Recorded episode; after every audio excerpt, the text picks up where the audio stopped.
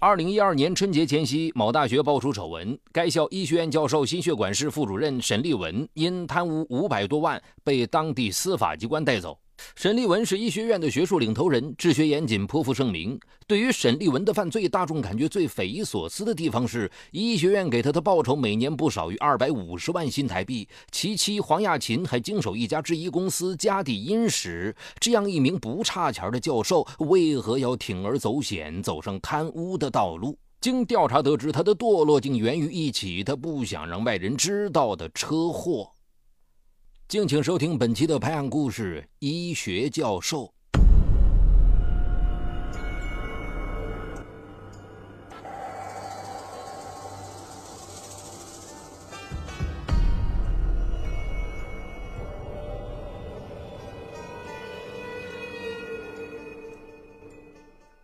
二零一一年一月初的晚上九点，四十四岁的沈立文开车向北行驶。当天。有个国际医学研讨会举行，沈立文与医院院长一同出席会议。院长向他透露，医院心血管科现主任即将退休，管理层有意从现有的三个副主任中提拔，沈立文将是重点考虑的对象。沈立文父亲心脏不好，时常住院，家里弥漫着阴郁的气氛。他从小性格内向，聪慧刻苦。毕业后考入大学医科院读书，后又考取耶鲁大学，主攻心血管专业，准备学成之后为父治病。可在美攻读期间，父亲就因心肌梗死意外离世。父亲的去世令沈立文更加全心投入学业。一九九零年初，他博士毕业回校任教。一年后，沈立文与大学同学黄亚文结婚，并育有一子一女。在沈立文的内心，主任一职并不代表职权和经济利益，更多的是价值肯定。因此，当院长说起这次人事变迁时，沈立文内心非常激动。也正是在这种心态之下，晚宴时，当院长要沈立文喝几杯红酒时，沈立文毫不犹豫将三杯酒喝下肚。这时，妻子黄亚文给他打来电话，说女儿想他了，问他晚上能不能回家。沈立文犹豫起来，一旁隐约听到了夫妇俩对话的院长笑道：“嘿，我把车借你，明天我坐组委会的车回家。”沈立文稍作推辞，便点头答应了。可道路进入郊区，一辆从乡路插入高速的摩托车闯过，沈立文躲闪不及，撞倒了摩托车。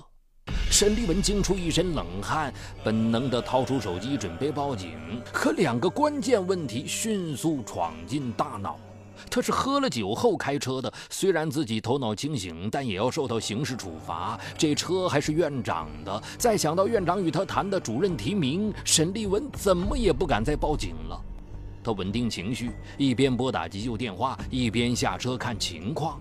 只见摩托车已侧翻在地，驾驶员跌落在路边，正痛苦地呻吟，满脸是血。沈立文忙跑过去检查，发现对方生命体征基本正常，悬着的心总算落了地。在离男子不远处，一个中年女子爬起，一边骂沈立文不会开车，一边问呻吟的男子感觉怎样。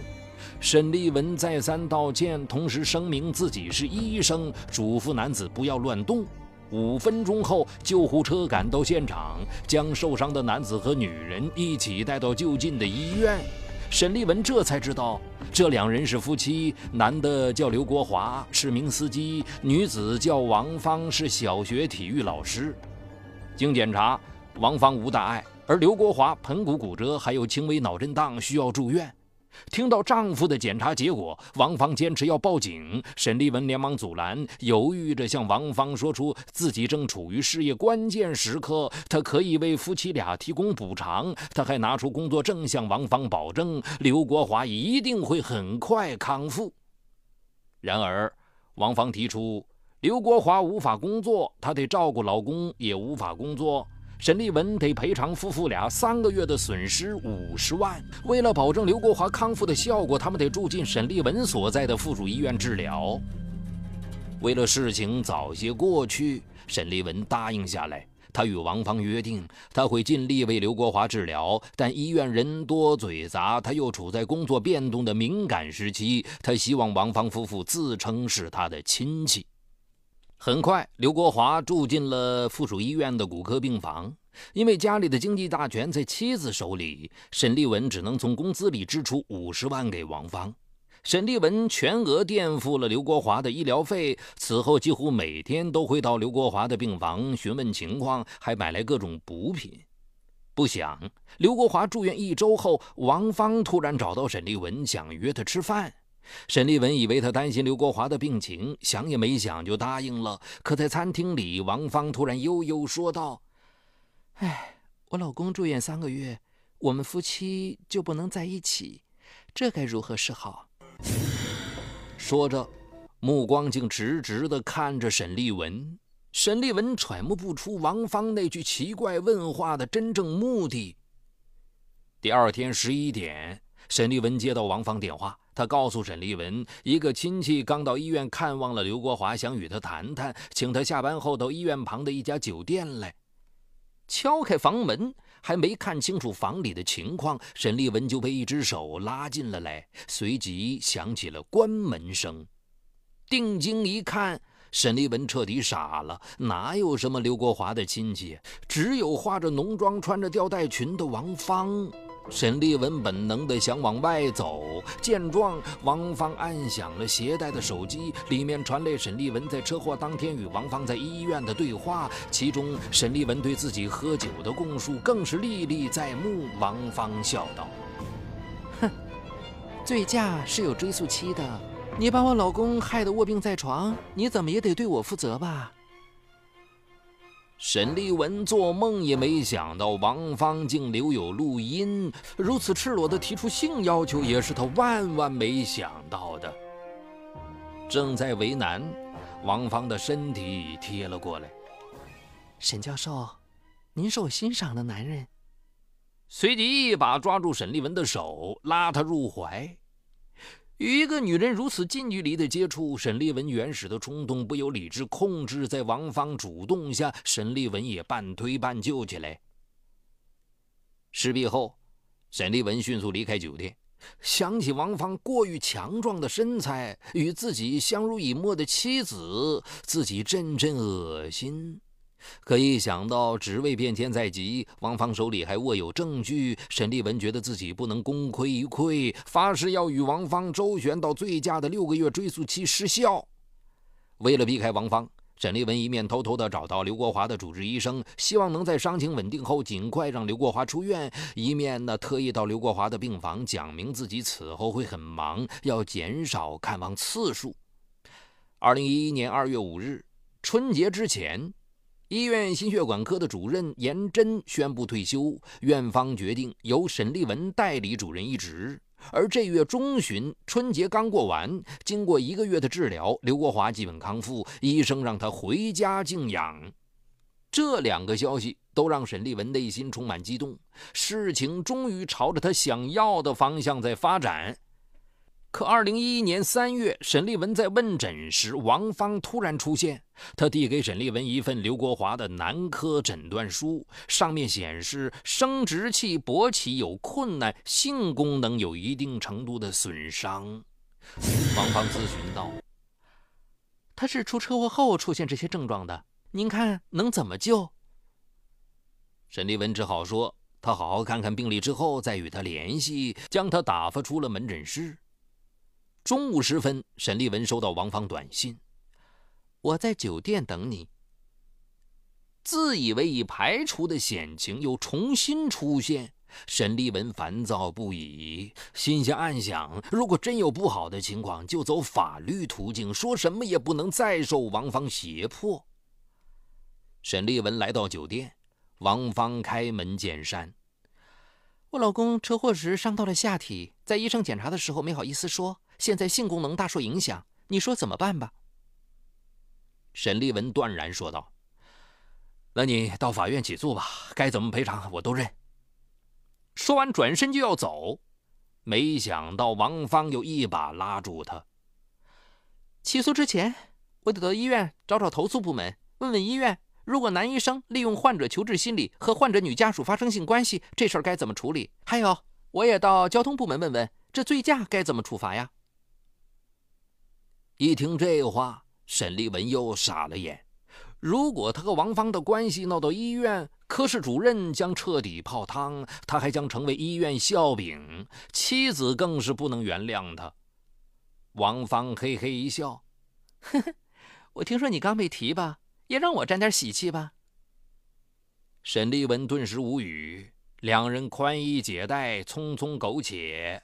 在沈立文离开时，王芳吩咐：“我想你时，希望再来啊。”此后，王芳又隔三差五地要求沈立文相会，满腔羞辱却无处诉说。可那场交通事故如箍在头上的箍，让他动弹不得。二零一一年四月，距离车祸也过去了三个月的时间。新年后，院方正式任命沈立文为心血管室主任。一天，刘国华竟来到了他的办公室。说他从王芳的短信里已知两人的关系，但他可怜两个女儿没有妈妈，请沈立文不要再与王芳纠缠，离开他。沈立文也顾不上脸面，几乎哀求刘国华：“你把他管住，不来找我，我倒贴给你钱都行啊。”不想刘国华叹息道：“哎呀，你入了他的套，也算是你倒霉。”说着。讲起了他和王芳的经历。王芳是个心比天高的女子。一心想找个如意郎君，但因相貌不佳、性格强势，一直没能如愿，还备受耻笑。到三十岁的时候，他才心不甘情不愿地与她结婚。王芳瞧不上刘国华不赚钱的工作和老实的性格，更瞧不上他的性能力。虽然王芳为他生了两个孩子，但还是给他戴过几次绿帽子。每次找的都是条件不错的人，每次都闹得人尽皆知。为了这个家，他都忍下来了。他觉得王芳。这样疯狂，其实就是不甘心接受不济的命运。沈立文突然明白，王芳是个非常可怕的人，在一定程度上，他只是王芳向世俗发泄不满的工具，绝不会因为车祸过了追诉期就真的放过他。纵使他万般隐忍，王芳终究会找各种理由把事情闹大，让他名声扫地，然后再拂袖而去。这是沈立文断然不能接受的结果。冥思苦想之际，一个念头闪过：王芳如果得到社会的认可了，他的不甘和愤恨不就会削弱了吗？而让王芳得到认可，就是用他最渴望的容貌去征服那些成功人士。为了救自己跳出火海，一个大胆的想法进入了沈立文的脑海：让王芳去整容，让她过上另一种生活，忘了她的存在。拿定主意后，沈立文第一次主动约了王芳。他无奈告诉王芳，他是真心想弥补王芳，但心有余力不足，年岁渐长，实在无法满足他。他决定送她到韩国进行全身整容，让她因美丽受到万千男子的追捧。那时，他的任何问题都不会再是问题了，而一切的费用都由自己提供。王芳不敢相信他的好心。虽然他对沈立文有某种占有欲和好感，可美丽对女人具有致命的诱惑力。他答应了，并提出要手术费用和在韩国的生活费用共五百万。没什么比重新过上正常生活更宝贵的了。沈立文咬着牙答应了。可这笔巨款从哪里来呢？沈立文不能向妻子要钱。无奈之下。沈立文决定铤而走险，以准备购买仪器为名，从科室几千万的科研经费里支出五百万救急，把王芳安顿后，他再想办法慢慢将这笔钱补回去。二零一一年五月，在一家西餐厅，沈立文将一份交通事故调解书和五百万的支票递给王芳，协议书明确，这五百万。是作为对刘国华和王芳的补偿，双方不再因车祸产生其他纠纷。王芳欣然签字，沈立文高兴极了。自此，王芳真的没再与沈立文联系过。沈立文不知道王芳是否真的去整容了，他在意的是他终于摆脱了性奴的噩梦。经此变故，沈立文专心事业，同时更加珍惜与妻儿一起的美好时光。可二零一一年十二月，因为新建校舍的资金使用不透明，台湾大学的校长法人被人实名举报到监察局。台湾大学开展了一场声势浩大的资金使用的调查。正是在这场调查中，沈立文被挪用的公款很快被发现。二零一二年元旦刚过，台湾大学财务报警称沈立文挪用公款五百万。一月十五日春节之前，从台大医院将刚做完手术的沈立文带走。戴着手铐被带进警车的时刻，沈立文捶胸顿足，老泪纵横。他一辈子就在乎声誉，怕被人取笑。临了，不仅被人讥笑，还走上了犯罪的道路，真正是后悔莫及。